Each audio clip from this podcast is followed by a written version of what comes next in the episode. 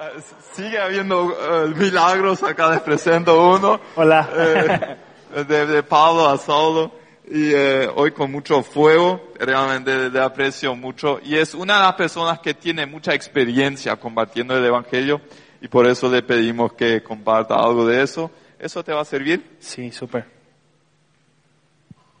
Ahí está. Buenas noches. ¿Cómo están? Realmente yo cuando encima Rafa y Georg me invitaron, Georg me escribe primero, y yo digo, estos muchachos realmente escuchan la voz de Dios. no, digamos, Rafa me conoce en mi época, así donde yo estaba Sodoma, esquina Gomorra, cebándole tereré al diablo, a veces el diablo era mi secretario. Y bueno, y hoy estoy acá, pero eso es lo que dice Primera Corintios, que lo vil del mundo Dios escogió. Y realmente si hoy yo estoy acá, quiero citar la palabra de mi pastor que dice, todo lo bueno que vos podés ver en mí, ese es Dios. Y todo lo malo que vos podés ver en mí, ese soy yo.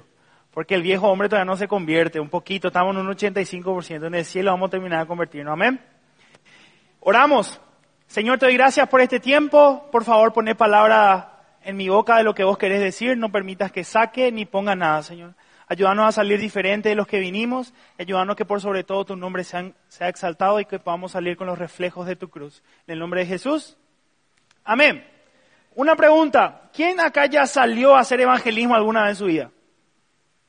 Primero que nada, gracias. Yo quiero presentarme porque nadie sabe, bueno, mi nombre es Guille, nadie me conoce como Guille, soy Gallo. Ah, vos soy Gallo. Muchos me conocen como Gallo, pero mi mamá me quería y me puso un nombre. Eh, encima mi apellido se escribe Gallo, así de gallina. Lo, imagínate el bullying que sufría en el colegio. Pollo casero, pechugón y después churrazo. Ah, tira. Pero bueno, eh, soy misionero a tiempo completo. Hice la escuela de Jucum en Kansas City, Missouri. Formé un, cofundé un ministerio acá en Paraguay que se llama Magma Paraguay con Bram. Yo sé que Bram es de la casa. Bueno, trabajo con él y es un privilegio para mí estar acá. Y bueno, como dice Rafa, yo era aquello que yo me quería sentar y tocar la guitarra nomás y tocar para la gloria de Dios, para hacer el ojito a la hermana. Y, y eso nomás era mi onda, ¿verdad? No me daba, no me daba miedo mover mucho, yo quería tener la guitarra al momento, eh, grabar mi disco, guau, para irme a las naciones, pues lo que yo quería era ser exitoso con el nombre de Jesús, ¿verdad? Hasta que maduré o me encontré con la cruz, no sé bien qué pasó. Pero ahora dirijo un ministerio que hace evangelismo. ¿Y quiénes, perdón, me, me olvidé nomás de presentarme, pero una vez más, puedes levantar tu mano y decirme quiénes ya hicieron alguna vez alguna salida evangelística? Amén. Gracias. Yo te voy a decir algo, la gente viene junto a mí o junto a Abraham y dice, wow, ustedes tienen el don de evangelismo, seguro es lo que más le gusta hacer. Y yo te voy a decir, absolutamente no. Evangelizar es lo más incómodo que hay. Sí. Nosotros hacíamos, eh, yo era traductor en un grupo que hacíamos eh, evangelismo, encima el más y otra vez casa por casa. Hola. Sale una señora todo con su mameluco, a su rulero, acá su delantal, lavando ropa al mitad ahí, casi desnudo corriendo. ¡Ah! ¿verdad? Y vos tenés que hablarle de Jesús, ¿verdad? Sale ahí, ¿qué querés? Dice la señora. ¿querés oración? Porque no le puede decir ahí de lejos, Jesús te ama, ¿eh? repetir esta oración. No. Entonces te dice, ¿qué religión vos sos? Y yo no tengo religión. No, ustedes son evangelios, pi, pi, pi. Y te va a orar. Después te va con otro, aplaudí, y sale el Señor otra vez. Hola, hola, ¿qué tal? ¿Qué querés? ¿Y querés oración? No, Puf, te cierra la puerta en la cara. Si vos querés saber lo que es sentirte rechazado, hermano, anda, evangeliza. O capaz ustedes son todos churros y las chicas, sí, tipo, ah, se pelean por tu número, eso. Pero en el evangelismo no es así. Pero ¿sabes qué? De repente entre 10 casas hay una casa que te encontrás con una persona que está luchando con miles de problemas y que vos vengas, te tomes tu tiempo, dejes un ratito lo que estás haciendo y decirle, sabes que Jesús es el camino para tu vida, cambia su historia. Y cuando esa persona vos podés ver no solamente en la oración que repite, sino en su rostro, de que hay algo nuevo, decís, vale la pena y no solamente vale la pena, vale la vida. Vos no estás acá para jugar a ser cristiano, vos estás acá para llevar a Cristo al mundo. Todo lo que se hace acá debería ser un campo de concentración para que vos acá, Goku Super Saiyajin, y prediques el Evangelio. Amén. Amén, o ya se quién y todo. Nosotros vivimos en un mundo donde es el llamado de Isaías capítulo 6. Usted conoce más o menos los cristianoides como yo. Que está el, el- el- versículo en la Biblia que no tengo tiempo de leerlo ahora, pero aparece Jesús- Dios en su omnipresencia y dice, oh, ¿a quién enviaré? Y aparece Isaías y dice, heme aquí, Señor. Envíalo a él. No, envíame a mí. Entonces nosotros pensamos que Jesús está así como en su Facebook diciendo, oh, ¿a quién iré? Y vos decís, Señor, envíale a Él. Pero ¿sabes qué dice Mateo capítulo 28? Id por todo el mundo y predicar el Evangelio. El grupo de Cristo se dividía en tres personas. La multitud que le seguía de lejos, porque yo te voy a decir algo. Ustedes van a entrar en la Semana Santa ahora. Yo no sé cuál es la costumbre de ustedes, pero nosotros los latinos paraguayos tenemos la costumbre de la chipa, ¿verdad? Y el martes sale calentito la chipa. Se te cae así el almidón, se te chorrea. Pero no importa porque estás en casa. Cocido o café, para los machetos. Después miércoles, ¿qué hay? Chipa. Jueves, chipa. Y ahí ya calenta tu cocido a 700 grados para ver si se, se ablanda la chipa. Y nunca te pasó que estabas a punto de comer toda tu chipa y tu vecina vos quiere invitar a la chipa. Bola, esa que quiere dejar nomás toda su chipa ya para que, para que ella pueda comer otra cosa, ¿verdad? Y el viernes ya los policías tienen la chipa al lado de su... Salí corriendo tito de la chipa. Es que murió de un chipazo, je. Y yo me acuerdo, yo no sé vos, pero yo vengo de una familia bastante pobre y nosotros no teníamos Netflix, Biggie, toda esa onda. Era canal del pueblo, viejo. Ben Hur. Y era ver eso o la, o la pasión de Cristo, la película Jesús, Jesús 2, el regreso de Jesús, Jesús contraataca, Jesús versus el predador. Porque vos no tenías otra cosa que hacer. Encima la costumbre latina, la, la abuela no te dejaba hacer nada porque vos estabas pisándole a Jesús el Viernes Santo. Tipo, te iba al baño, cuidado que está pisándole a Jesús. eh. ¿Dónde está Jesús? Eh, eh. Entonces yo veía esas películas y me mostraban un Jesús que vivía de anorexia, que caminaba así. Oh, hombres de poca fe, seguidme. Y hablaban Reina Valera de bomba, la seguidme. Y seguía así, Jesús caminaba lo así lento. Y yo pensaba que ese era Jesús que quería cambiar mi destino, ¿sabes? Hasta que me di cuenta que ese no era el Jesús que realmente quería vivir. Jesús era una persona que llamaba a las multitudes. Dice la Biblia en, en Lucas capítulo 15 que las multitudes se peleaban para ver quién él era. Hoy lo- las multitudes corren de los cristianos. ¿Sabía eso? Tenemos que hacer retiro, recontra retiro, hiper retiro, el regreso del retiro, sanidad interior, sanidad del corazón, sanidad del ojo, sanidad, para que venga un cristiano. ¿Verdad? Entonces, mi punto es, ¿por qué lo hacemos? ¿Qué debemos tener? Y voy a tocar tres puntos porque estudié en SEMTA.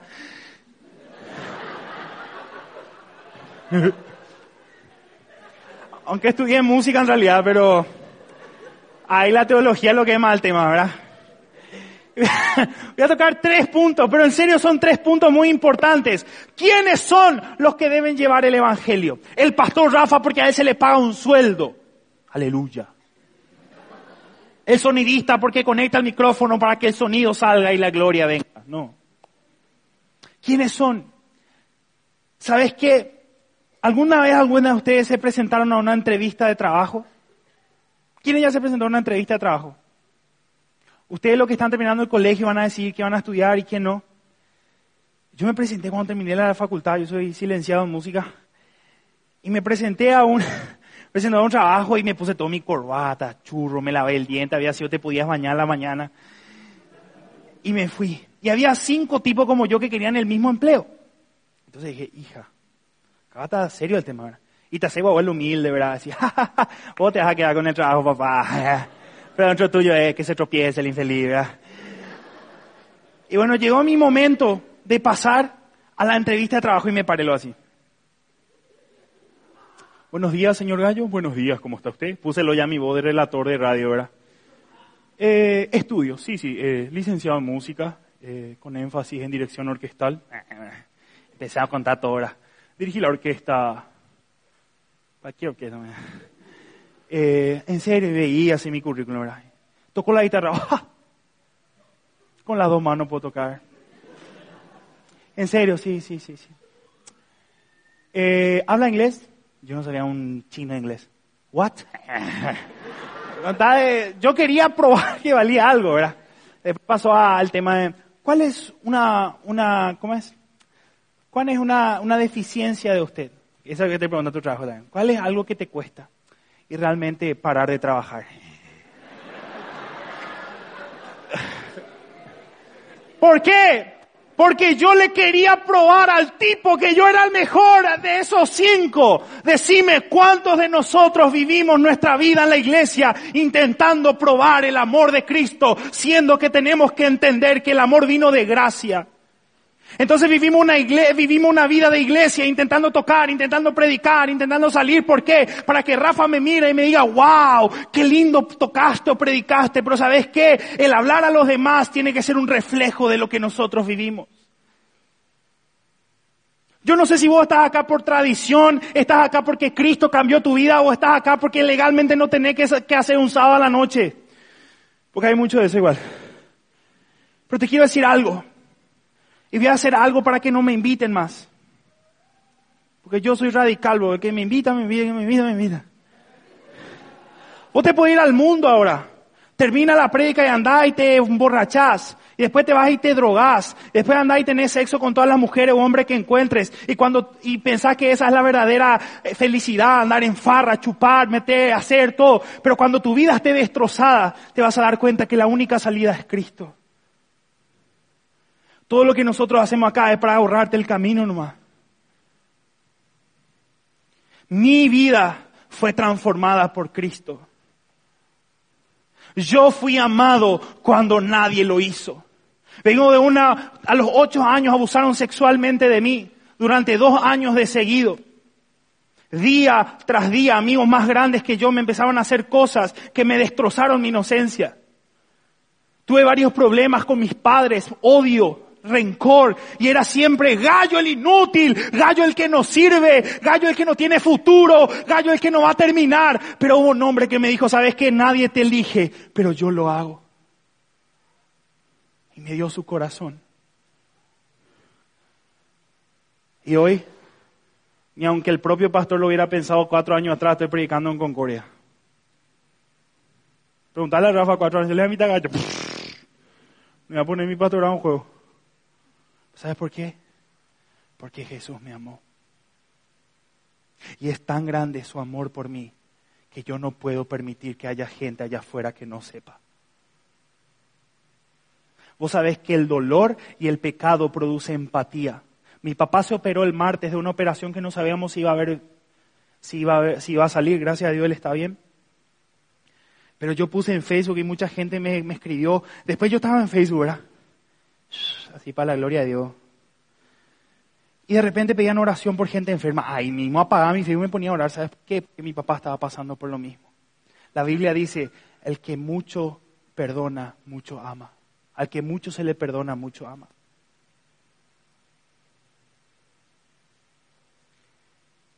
Nosotros hablamos porque Él nos amó, no para probar nada. Después de esta prédica yo no voy a ser mejor o me, yo no voy a ser mejor o peor cristiano.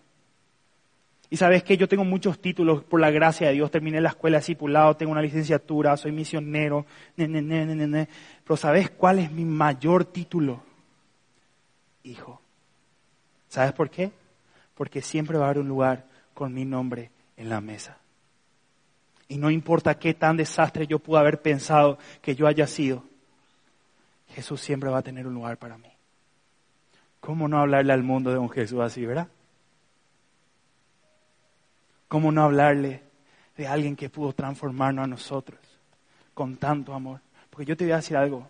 Por más que hoy día yo nunca tuve novio, yo volé en la nube de Goku, yo nunca toqué nada, sos malo. Lo dice la Biblia. Pero ¿sabes qué? La sangre de Jesús nos libró de esa maldad. Prende tu Biblia, porque no sé si trajeron. Gálatas capítulo 4, versículo 4. Vamos a usar mucho hoy el celular, porque ahí nomás veo que tienen su Biblia. Los que tienen su Biblia en manera física, les animo a que lo sigan haciendo en serio. No te desconcentras y te llega el mensaje, porque sabes que el diablo es astuto, hermano. Justo vos estás leyendo tu Biblia en tu celular, te llega el mensaje de, de la chuli, ¿verdad? Decir, Señor, ¿eres tú? No. Entonces tenés tu Biblia, nadie te molesta. Dice así, Gálatas capítulo 4, versículo 4. Pero cuando vino el cumplimiento del tiempo, Dios envió a su Hijo, nacido de mujer y nacido bajo la ley, para que redimiese a los que estaban bajo la ley, a fin de que recibiésemos la adopción de hijos. Y por cuanto sois hijos, Dios envió a vuestros corazones el espíritu de su Hijo, el cual clama, Ave Padre. Así que ya no eres esclavo, sino hijo. Y si hijo, también heredero de Dios por medio de Cristo. Yo te voy a decir algo, Dios no es recursos humanos que está buscando quién le sirva más o quién le sirva menos. Dios es papá que se está tratando de reunir con sus hijos. Amén.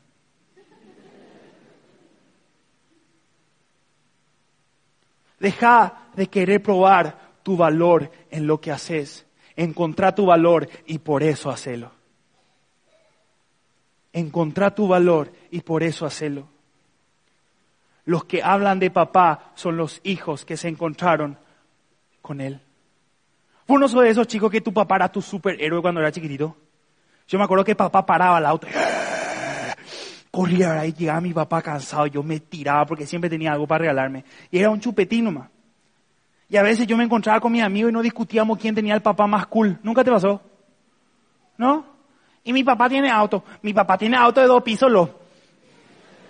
Y el auto de mi papá tiene dos pisos y cinco ruedas. Y el auto de mi papá vuela. Mentía con tal de demostrar que tu papá era el mejor. ¿Verdad? Necesitamos hijos tan enamorados de papá que se vayan al mundo y le digan, mi papá puede ser el tuyo. ¿Sabes cuál es el mensaje de todo mi ministerio, todos los lugares que viajo? Mañana estoy viajando a Santa Rosa, la Guaraú. Ayer vine de J. Augusto Saldívar. ¿Sabes cuál es el mensaje central? De que si Cristo pudo conmigo, Él puede contigo. Que si Cristo cambió mi vida, Él puede hacer la tuya.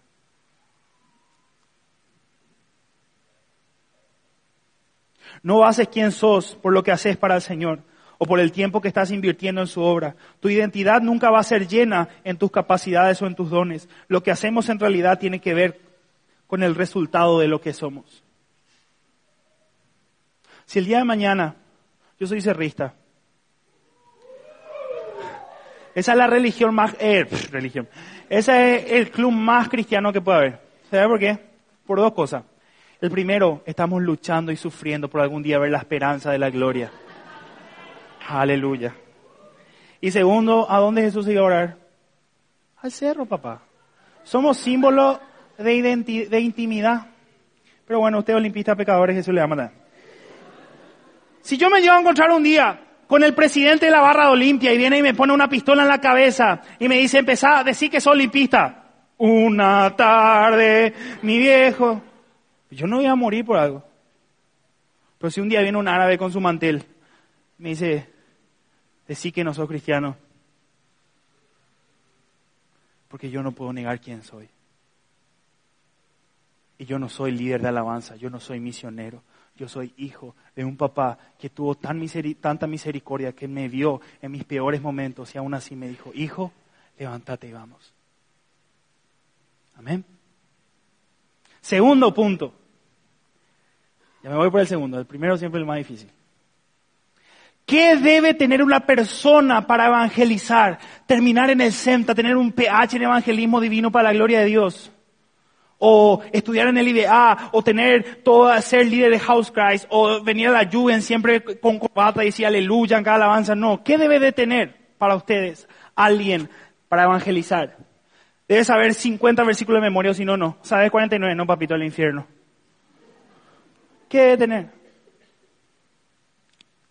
Y mientras vos pensás, te voy a decir, si un día te morís, porque te vas a morir, hermano, te ahorro la tristeza.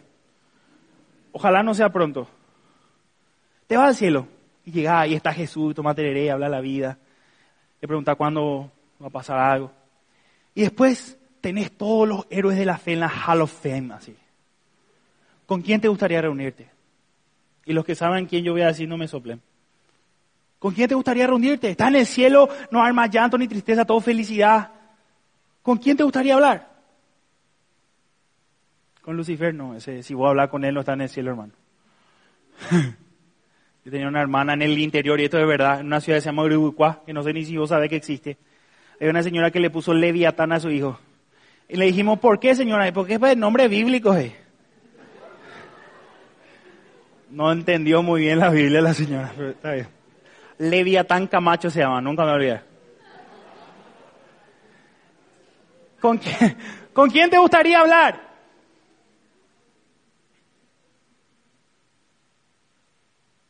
Hermano, vale hablar, ¿eh? ¿Con quién te gustaría? Hice una oración por oro, ya no tiene más vergüenza, dale.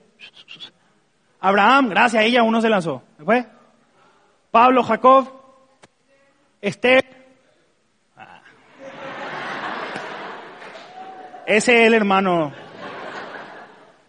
Has hablado bien, nada, mentira. Otro, otro. David, Daniel, ¿Saben con quién a mí me encantaría hablar? Que es mi café. Que si Dios le usó a él, hay esperanza para mí. Pedro. Pedro era el tipo más tablón que existía. Un día le dice a Jesús, sola, la, sola el Cristo vivo, y otro día Jesús le dice, apártate de mí, Satanás.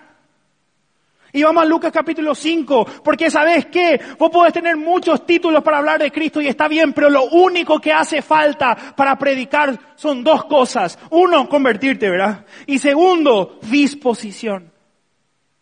Vamos a Lucas capítulo 5, rápidamente porque tengo poco tiempo.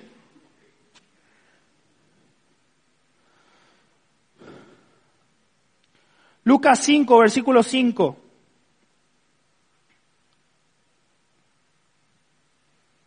Dice así, respondiendo Simón, le dijo, Maestro, toda la noche hemos estado trabajando y hasta hemos pescado, mas en tu palabra echaré la red. Y habiéndolo hecho, encerraron gran cantidad de peces y su red se rompía. Entonces hicieron las señas a los compañeros que estaban en la otra barca para que viniesen a ayudarles. Y vinieron y llenaron ambas barcas de tal manera que se hundían. A esto Simón Pedro cayó de rodillas delante de Jesús y le dijeron, apártate de mí, Señor, porque soy hombre pecador. Versículo 10, y asimismo Jacobo y Juan y los hijos de Zebedeo, que eran compañeros de Simón. Pero Jesús le dijo a Simón, no temas, porque desde ahora serás pescador de... Pedro había probado toda la noche, ¿sabe cuál era el sueño de Pedro? Tener su pescadería. Peter surubís. Abrir una, ¿cómo se llama eso que se compra? Eh, que vos comprar y tener el mismo nombre. Ustedes no son los empresarios acá. ¿Cómo era? Franquicia. Entonces ella quería tener su franquicia Peter en toda Palestina y abrir, y había pescado nada. Y encima aparece Jesús y le dicen, de capé, ¿puedo usar tu barca? Y se sube Jesús y empieza a hablar, yo soy amor. Y Pedro lavando su red, y ¿verdad? El que viene a mí, yo no le echo fuera. Pichado estaba Pedro, había pescado toda la noche, estaba en la lucha de sus sueños. ¿Sabes qué? Muchos de ustedes se encuentran en la lucha de sus sueños, intentan, intentan por sus propias fuerzas y lo único que encuentran es absolutamente nada. Intentan una, otra, otra, otra. Y aparece Jesús y empieza a hablar todo. Termina de predicar y Jesús se pone más cara dura. Tira la tu allá, mío. Excuse me. Tira. Dice que tira. De. De. Y ahí le empieza a llamar a sus amigos. Pero ¿sabes cuál fue la reacción? Pedro podría haber dicho, bien ahí, tengo el socio mayoritario para mi, para mi franquicia. Pero ¿sabes qué hace? Se tira de rodillas a Jesús y le dice, apartate de mí porque soy pecador. Y ¿sabes qué? Pedro tenía razón. Él era pecador. Lo primero que hace cuando nos encontramos con la gloria de Dios es darnos cuenta de cuán desastre somos sin Él. Se arrodilla delante de Dios, de Jesús, y le dice, yo no califico, yo no tengo todo lo que se necesita, yo soy un pobre infeliz que quiere pescar nomás, yo lo único que sé es pescar. Y Dios le dice, pero tenés algo, estás dispuesto. Vos podés, hermano, estar luchando con muchos pecados y está bien, bienvenido al team. Podés tener muchas cosas, podés levantarte todos los días y tomar tereré con Satanás, porque nosotros tomamos, ¿vos sabías eso? Está hablando y ¿Para qué te hace la lluvia? Si hoy nomás lo pecaste. Eh, ¿Verdad? ¿Para qué te hace escuchar al pastor? Quédate acá hoy, coyote, dos por uno, papá, free. ¿Qué tal, co-brother? ¿Todo bien? ¿Te bosque? Y seguro estás luchando con muchas cosas que pensás que no servís, que no tenés talentos, que no cantás tan bien con un grupo de alabanza, que no predicás tan bien como Rafa, que no tenés una house cry y no sos tan... Pero sabes que para seguir a Cristo lo único que se necesita es darnos cuenta que no podemos sin Él. No podemos sin su presencia. El llamado. Y sabes qué? Un día yo pequé. Sí. Peco, hermano. Yo a veces no sé ni qué licenciatura tengo, si he pecado en música, pero una de las dos tengo. O las dos. Y un día nunca te pasó que estás tan cansado de vos, tipo te querés bajar de tu cuerpo. ¿No te pasó? A los hombres nos pasa a veces, a las mujeres, no sé, porque no soy mujer. Pero tengo una mamá. Hay mamá que, bueno, está, no. ¿No te pasó? Y yo estaba, había pecado recién, embarazada. No, no, hermano, nada, nada, no, no, que tu mente no huele, pequé nomás me estaba bañando. Ay, Señor, llore, qué desastre. Yo nunca voy a ser usado por bomba y la gloria tu picó. Nunca voy a poder ser santo. ¿Y sabes qué Dios me dijo? Gallo, vos te presentás delante de mí con una lista que yo chequé, sin darte cuenta que vos no tenés que ser santo para que yo te acepte. Yo te, yo te acepto, por eso te santifico. ¿Entendiste? Dios no, ¿qué está pasando? Christ, check. Jugend, check. Eh, irme a predicar a IPS, check. Eh, ¿Qué tal pecado, eh, chisme, donoma, eh, medio check. Eh, le tiré unas cinco chicas, check. La reacción de Pedro fue, Dios, yo no califico. ¿Sabes qué Dios le dijo? Así te quería, papito porque ahora entendé cuando la gloria sea, cuando la gloria venga, que el único que puede hacer eso soy yo. Y empezó el llamado de Pedro, dice la Biblia, yo te quiero dar esperanza, porque dice una vez que ese Pedro que le negó a Jesús, que se equivocó, que se hundió en el agua, a que el mismo Jesús le dijo, apartate de mí, Satanás. Dice la Biblia que cuando Jesús fue al cielo, se paró en una puerta que se llamaba la Hermosa, sanó a un tipo y dice que empezó a predicar y tres mil personas conocieron a Cristo. Ese hombre cuando pasa por el proceso de Cristo se convirtió en el primer pastor en la historia de la humanidad después de Jesús. Entonces, no pongas más excusas a tus incapacidades, sino pones tus disposiciones a las capacidades de Cristo. Decirle, Dios, yo no sé mucho, no, no, no, es que pillo mucho, no predico bien, apenas lo hablo español, vengo de la colonia. Y yo te voy a decir algo. Yo me sentí como ustedes y como latino, y no es que quiero ganarme y ponerme en el bolsillo, yo les quiero pedir perdón. ¿Cómo les trozamos a nuestros hermanos menonitas cuando vienen a Asunción y no pueden hablar el idioma? Hace tres años yo me fui a Estados Unidos y lo único que sabía de inglés era lo que todo gordito necesitaba saber. ¿Dónde está el baño? Tengo hambre. Y vos sabés que llegó un punto en mi cabeza que iba a explotar. Iba a explotar porque yo necesitaba hablar español con alguien. Y le llamé a cualquier contacto que encontré en mi WhatsApp. Hola. Ah. ¿Verdad que se siente así? ¿Verdad que se siente así? Y me acuerdo la primera vez que prediqué, estuve misionero en Nepal, yo tenía que hablar en inglés. El que creó en inglés se returcía en su tumba mientras escuchaba. Ahí yo pude experimentar la gloria de Dios. ¿Sabe por qué? Porque la gente se convirtió. O sea que me entendieron, o el Espíritu no me habló. Eh, very good, very good, Jesus love you. Era. Pero ¿sabes qué? Dios no quiere saber qué tan bueno sos, sino qué tan dispuesto estás. ¿Puedes poner la primera foto, por favor, hermano? Yo te voy a hablar de hombres, ahí está, hija de mí. Yo te voy a hablar de hombres que la Biblia no habla, que no son principales pastores o no están invitados a predicar en Congoria. ¿Sabes por qué? Porque absolutamente nadie le conoce. Este, no, este muchacho se llama Eliezer. Hace tres años me fui a predicar en un campamento que tal vez algunos de ustedes conocen, se llama Sheroga. y eran todos medio recién convertidos. Y el tercer día yo estaba orando y sentí muy fuerte que Dios me habla, habla sobre misiones. Yo, como todo cristiano, me dije, excuse me. Aparto de mí toda voz. habla de misiones. Ah, apártate de Satanás. Habla de misiones. Bueno, me paré, hablé de misiones.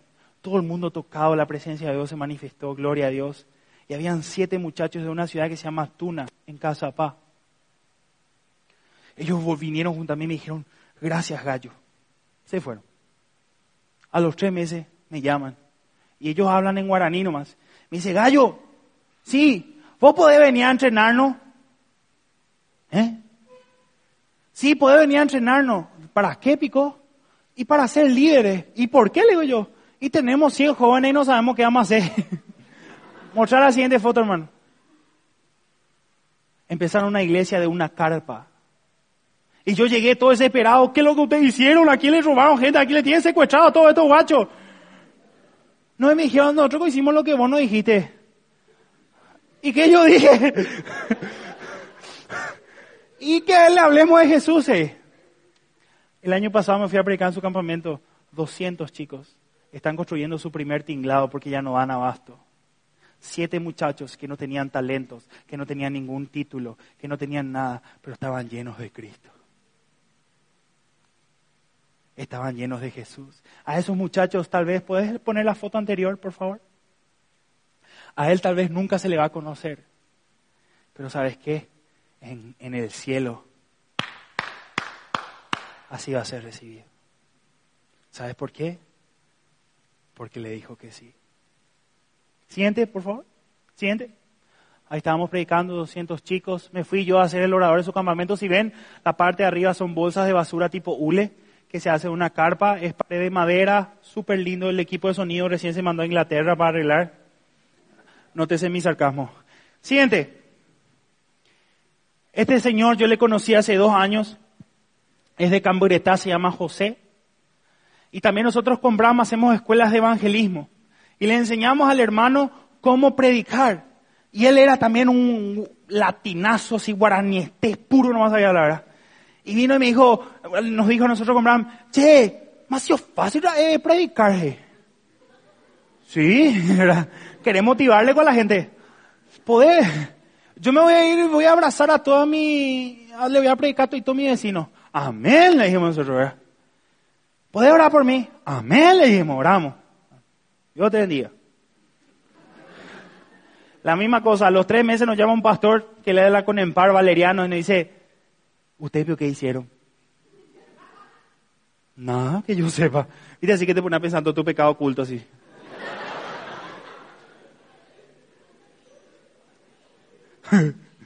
Nada, creo. y me dice, este José le está predicando a todo su barrio. ¿Sabes qué? La iglesia tenía 15 miembros. Mira lo que pasó después de José. Siguiente foto.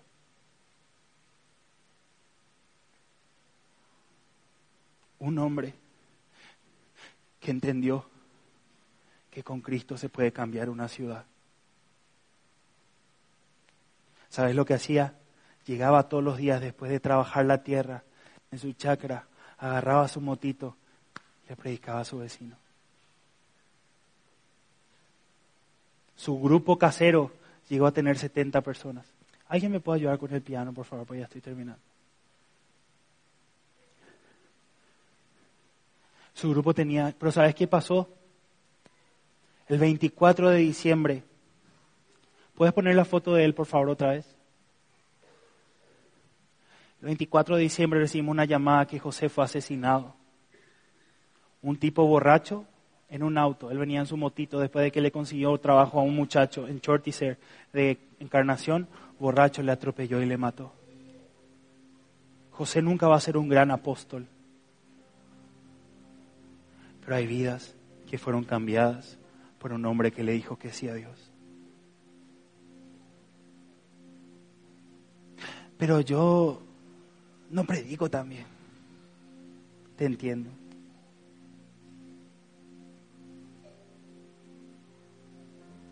Dios no está buscando qué tanto puedes hacer, sino qué tanto puedes seguir.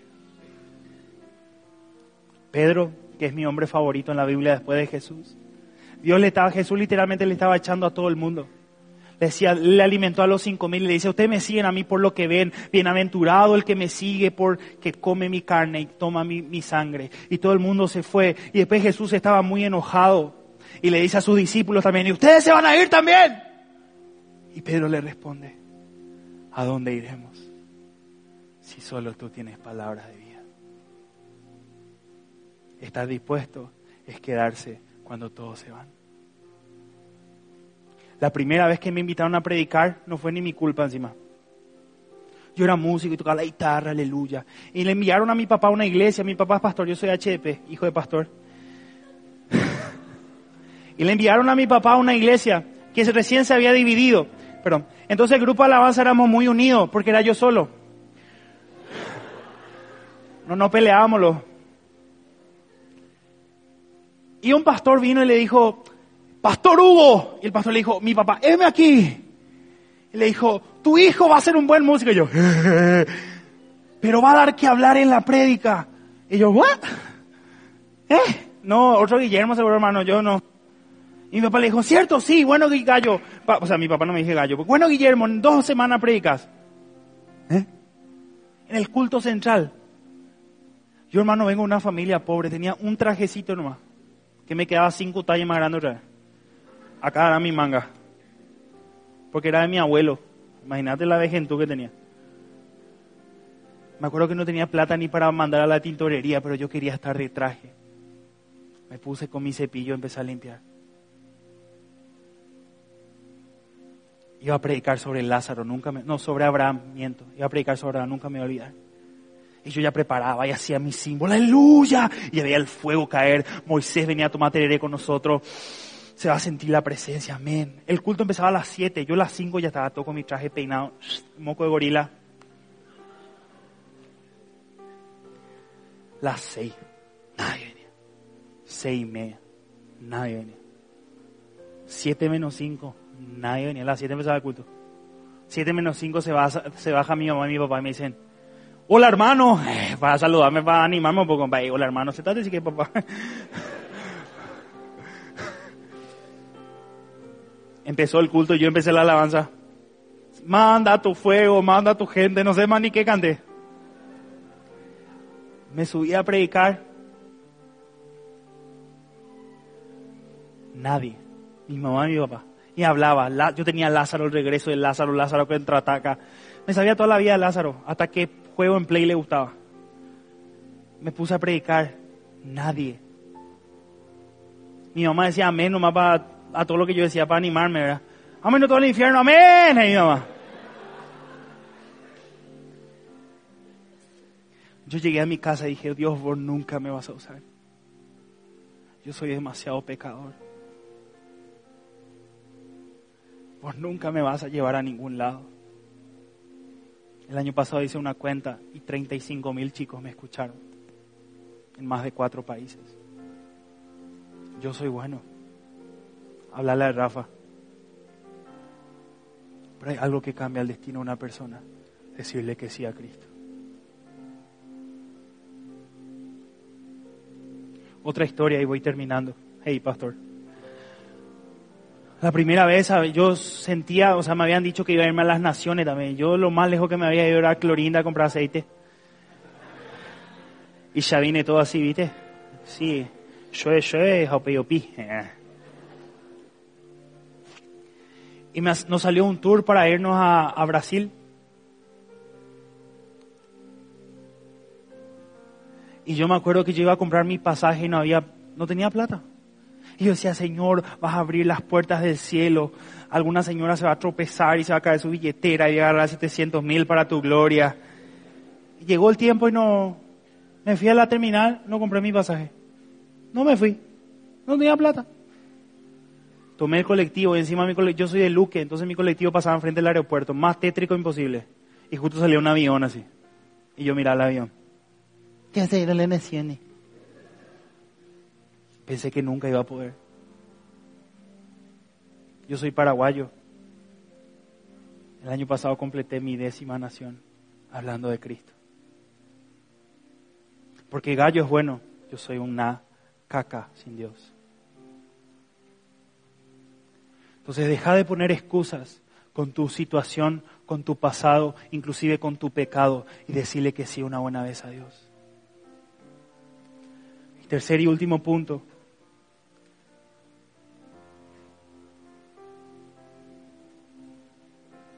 El acto de servir a Cristo es un acto donde morimos a nuestro confort, a nuestros planes, reconociendo que su voluntad es suprema y perfecta para nuestra vida. De nada nos sirve cantar que su voluntad es agradable si no confiamos en ella. Ahí te tiro una bombita para que te eduque. Algunos de nosotros con palabras profesamos la existencia de un Dios, pero vivimos con Él como si no existiera en el ámbito de confianza. Señor, te doy mi vida, pero voy a intentar igual hacer mis cosas. Señor, yo te voy a seguir hasta que me muera, pero tengo un plan B. Yo soy, yo soy misionero y sabes que hermano, yo vivo de donaciones. Y hace poco yo estaba pensando qué iba a pasar si la misión se acababa, en qué trabajo iba a entrar. Y estaba perfilándome para ver si podía ser pastor de alguna iglesia. Y Dios me llamó en la intimidad y me dijo, Gallo, vos estás hablando mucho de que confías en mí, pero vivís como si no lo hicieras. Morir para vivir.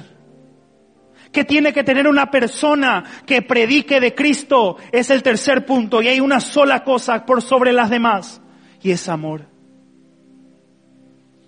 Cuando se acercaba Jerusalén, Jesús vio la ciudad y lloró por ella. ¿Cómo quisiera que hoy supieras lo que puede traer paz? Pero ahora está oculto a tus ojos. Te sobrevendrán días que tus enemigos se levantarán un muro y te rodearán y te encerrarán por todos lados, te derribarán a ti y a tus hijos dentro de tus murallas, no dejarán ninguna piedra sobre otra porque no reconociste el tiempo que Dios vino a salvarte. ¿Sabes quién era ese? Jesús llorando sobre Jerusalén, llorando por su pueblo que se estaba perdiendo. Pero yo entiendo que quieras alejarte de Dios porque no te da la novia que querés. El cristianismo no es un juego, es un estilo de vida. Y hay una eternidad, hermano. Dios es fiel de que hay una eternidad. Jesús llorando por su pueblo, porque sabía que aunque él iba a morir en una cruz, iba a haber muchos que le iban a dar la espalda.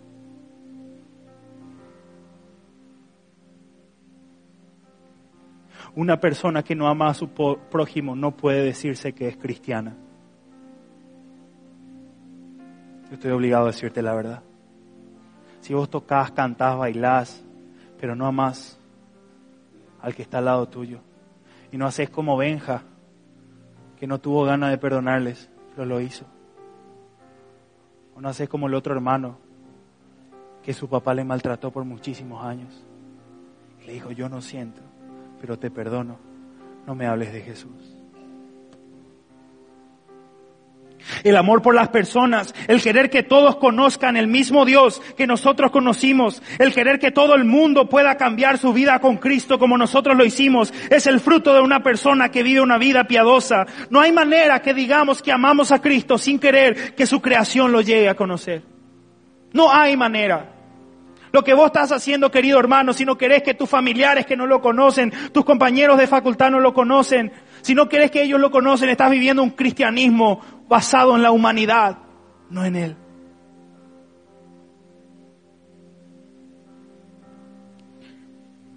Nehemías 1, versículo 2 al 4 dice, y vino Hananí, uno de mis hermanos, con algunos varones de Judá y les pregunté por los judíos que habían escapado, que habían quedado en la cautividad en Jerusalén. Y me dijeron, el remanente, los que quedaron en la cautividad en la provincia, están en gran mal y afrenta, y el muro de Jerusalén derribado, y sus puertas quemadas en el fuego. Cuando oí estas palabras, me senté y lloré hice duelo por días y ayuné delante de Dios de los cielos. Nehemías llorando por sus compatriotas que estaban lejos de Dios. Tal vez yo, hermano, no te va a mandar a Corea del Norte. Pero hay compañeros de tu facultad que se están yendo sin conocerle. Tal vez vos no te vayas a China a sufrir persecución de muerte. Pero hay un compañero tuyo que vos sabes quién es, que necesitas que le abraces y le digas, sabes, hay esperanza. ¿Dónde está la generación que llora por los perdidos? ¿Dónde está la generación que dice, yo no puedo permitir? En los estudios teológicos que me enseñaron en SEMTA, hay dos naciones en Sudamérica que no han sufrido un avivamiento registrado. ¿Sabes cuáles son? Paraguay y Uruguay. Yo no sé vos, pero yo no me quiero morir sin ver a mi nación derramada y arrodillada delante de Cristo. Y tal vez nunca lo voy a ver como don José, pero voy a llegar al cielo y voy a decir, papá, lo intenté. Puedes poner el PowerPoint, hermano. Hice una investigación acerca de Paraguay sobre las estadísticas. Y estas son estadísticas de diario. Para que veas qué increíble está tu nación. Primer punto. En el Paraguay el 5,9% de la población consume bebidas alcohólicas y el 24% lo consume de la manera excesiva. De los 7 millones de paraguayos, la mitad consume. Y de la, de la mitad de los 7 millones, la mitad de esa mitad lo consume de manera excesiva. ¿Qué significa? Que se emborracha. Siguiente. Más del 50% de adolescentes paraguayos consumen alcohol. Esto está en el diario hoy, si pueden buscar, o diario, diario, diario Paraguay, noticias.com, ahí está. Siguiente. Víctimas, desde el Turini Automóvil Club Paraguayo alertaron que más de 50 de las víctimas fatales en accidentes viales son jóvenes, cifra reflejada en las estadísticas oficiales. Por ejemplo, del estudio se desprende que los accidentes de tránsito y homicidios son las principales causas de la mortandad del adolescente y el juvenil. Pero yo sé, hermano, está por salir la nueva Land Cruiser y eso te mueve. Siguiente. El 18.3% del total de nacimientos registrados en el 2013 corresponde a adolescentes. Para dos de, cada diez de ellas no se trataba de su primer embarazo. ¿Sabes por qué? Porque no hay nadie que les diga, ¿sabes qué? Deja de buscar amor en hombres encontrate vos en Cristo. A veces predicar el Evangelio no es, ¿querés aceptar a Jesús como su Señor y Salvador? Repetí conmigo esta oración. Es abrazarle y decirle, ¿sabes qué? Jesús te ama.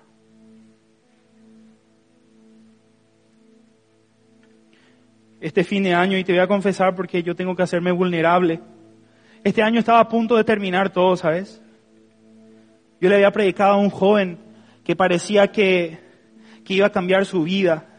Y a los dos años volvió en lo mismo. Y mira que yo le dediqué tiempo a ese ser humano. Y después empecé a ver su Facebook y me plagué.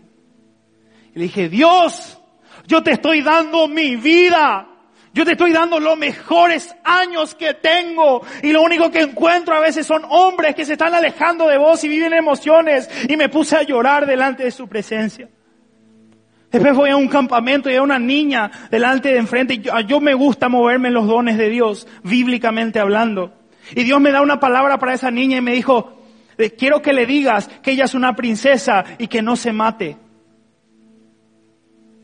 Y yo, Señor, no me puede pedir algo un poquito más profundo tipo, no sé, tiene un papá difícil, algo.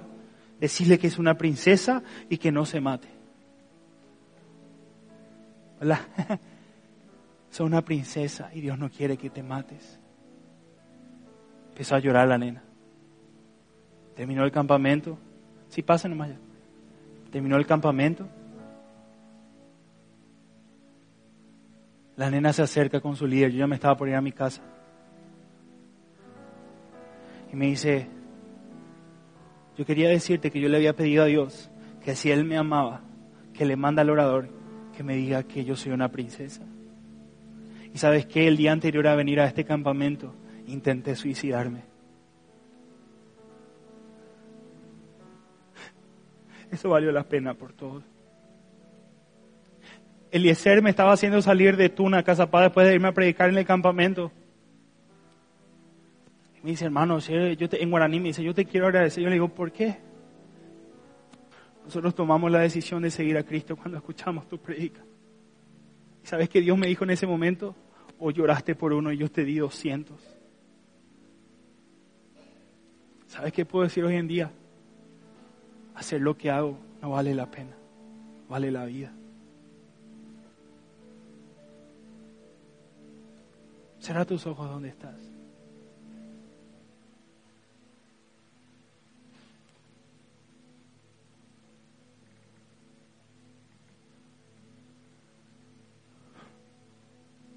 Ponete a examinar un poquito en tu vida.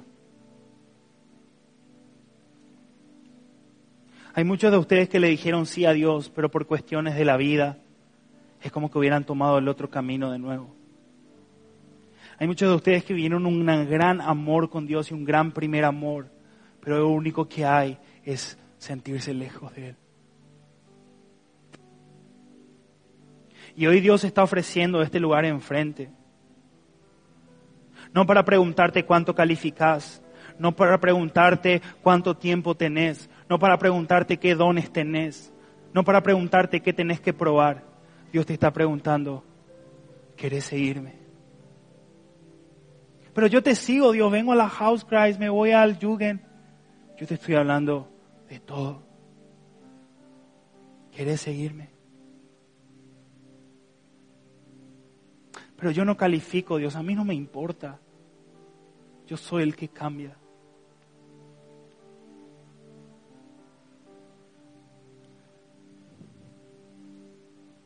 Y yo sí te voy a decir algo. Para seguir a Cristo se necesita de otra cosa. Valentía.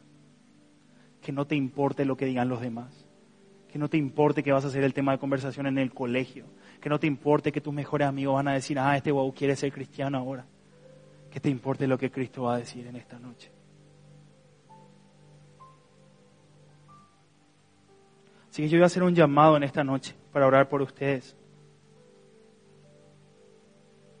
Y yo no voy a hacerlo bien difícil. Yo no quiero que pases porque tu amigo pasa. Yo no quiero que pases porque no hay nada que hacer. Yo quiero que pases porque esta palabra o lo que Dios te dijo en esta semana o en este tiempo a través de los testimonios Hoy la pregunta de Dios es, sí o no, nada más. Lo demás lo vemos en el camino. ¿Querés seguirme y cambiar la historia? ¿Querés acercarte a alguien que aunque tal vez no te trate bien, vas a ser la única presencia de Cristo palpable que va a tener en toda su vida?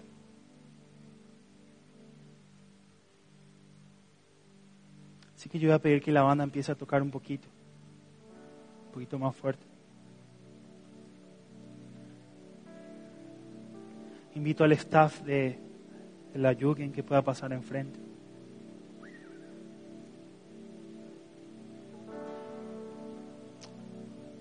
Espíritu Santo, por la autoridad y la gracia que nos has dado, te pido que toques de manera especial a estos jóvenes ahora y que tu fuego caiga sobre ellos, sobre todos nosotros, porque hasta aún el pastor y yo necesitamos de tu toque. Que no haya ninguna excusa para levantarnos de nuestros lugares y decirte que sí. Así que la cuenta de tres, si sos ese vos, te invito a que pases, que no te importe tu cultura, de dónde venís, qué haces, qué no haces, que tu única motivación sea, yo no me voy hasta encontrarme contigo. A la cuenta de uno, no olvides que Jesús te ama Dos, no te preocupes por el que dirán. Tres, si sos vos, te invito a que te pongas de pie y vengas al frente. Podemos cantar un tema. La banda va a ir cantando y yo le voy a ir invitando a las personas que puedan pasar al frente, a las que quieran. El grupo va a empezar a ministrar. Los que no sigan dando oración, por favor. Donde mis pies pueden fallar. Ahí te encuentro en lo incierto. Caminaré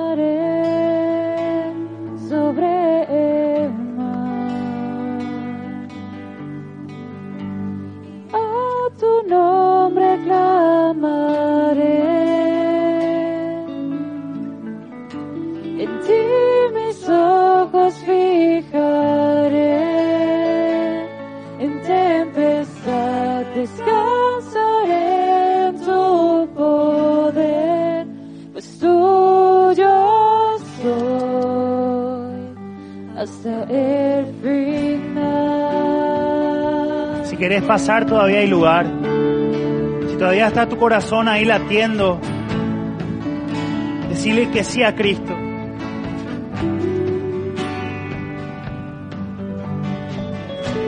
Si todavía estás luchando con la vergüenza, este es el tiempo de cambiar. Y decirle, Jesús, yo tal vez no tengo todo lo que se necesita, pero estoy acá. Tal vez no sea el mejor, pero quiero estar contigo. Tu gracia abunda en la tormenta, tu mano, Dios, me guiará. Cuando hay temor en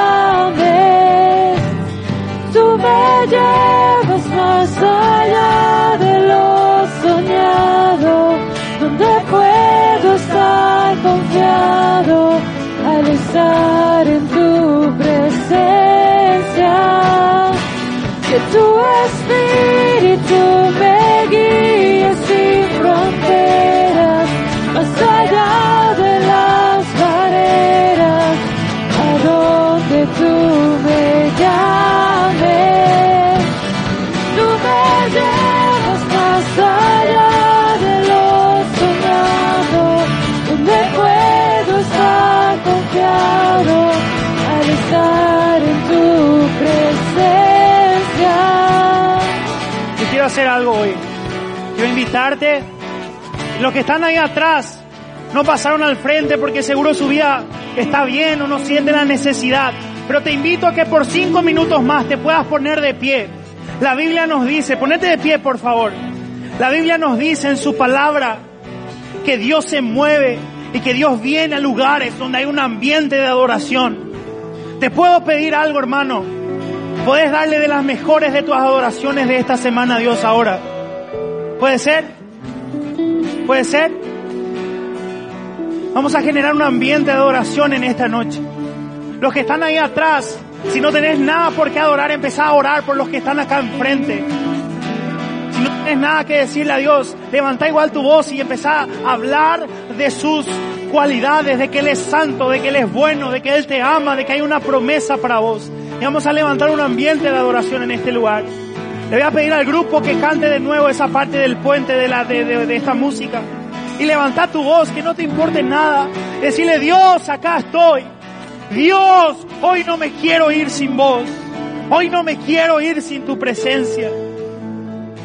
Vamos a cantar de nuevo esa parte, por favor. Que tu Levanta tu voz ahí, hermano. espíritu me guíe sin fronteras,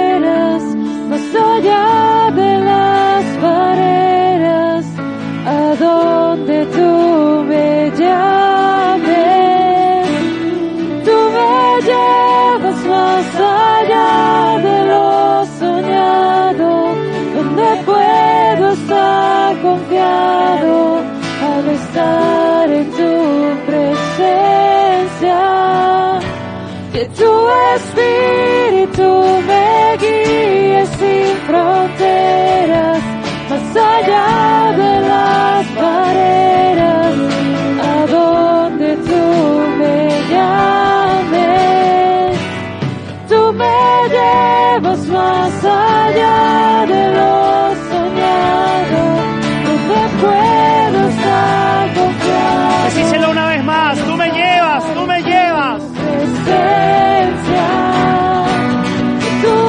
espíritu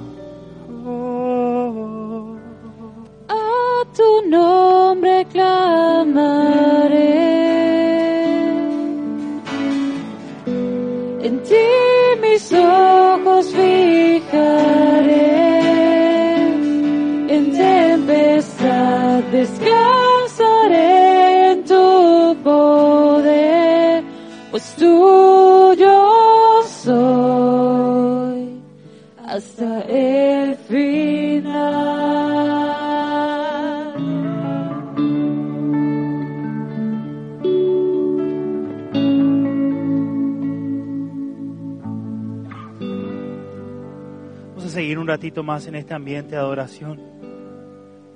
Si todavía estás luchando, siento que hay tal vez algunos de ustedes que todavía no se está animando para pasar, no te preocupes, pasa. O si querés simplemente hacerlo, cantar desde tu lugar, levanta tu voz. Este es el tiempo donde el Espíritu de Dios está sobre nosotros.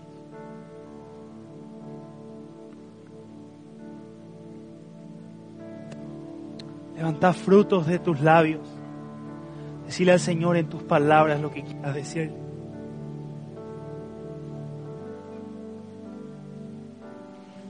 Espíritu Santo, derrama tu fuego.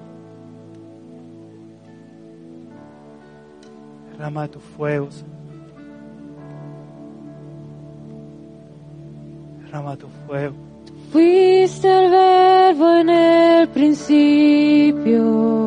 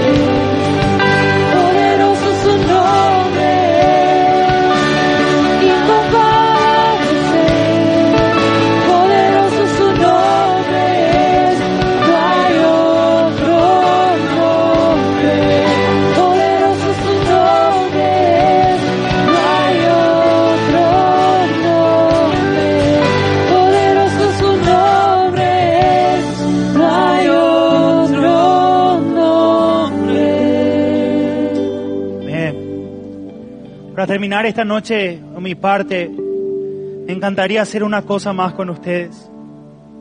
Me encantaría que entremos un poquito en el lugar de Nehemías, de cómo él se sintió cuando su pueblo estaba lejos de él. Y te invito a que esta noche, para terminar, podamos interceder por Paraguay, por nación que Dios te mandó a través de tus ancestros, a través de tus padres, como sea. Pero este es el lugar donde Dios te ha llamado. Que podamos levantar, que es una intercesión, es donde todos juntos oramos por Paraguay. Para que Dios pueda transformarla. Yo no me rindo. Yo voy a intentar. Los que dicen que Paraguay va a irse de mal en peor, se van a tener que encontrar con nosotros. Amén. ¿Qué te parece si levantamos una oración por nuestra nación, por nuestros jóvenes? Y si Dios pone en tu mente tus compañeros de facultad, tus compañeros de trabajo, inclusive tus familiares, levanta tu voz y decirle, Señor, salvalos. Señor, no permitas que se pierdan. Que seamos compatriotas no solamente para cantar el himno, sino para abrazar a los que necesitan. Amén. Todo el mundo, excepto los que están enfrente y están en momento de oración, vamos a orar por Paraguay. Y te pido algo, yo sé que a veces nos cuesta un poquito, pero aunque sea despacito, levanta tu voz. La Biblia dice que el fruto de los labios te alabará. Y la oración es una forma de alabar a Dios. ¿Te parece? Vamos a dejar el piano y vamos a levantar nuestra voz por Paraguay. Ahora, Señor Jesús, te doy gracias por Paraguay. Te doy gracias.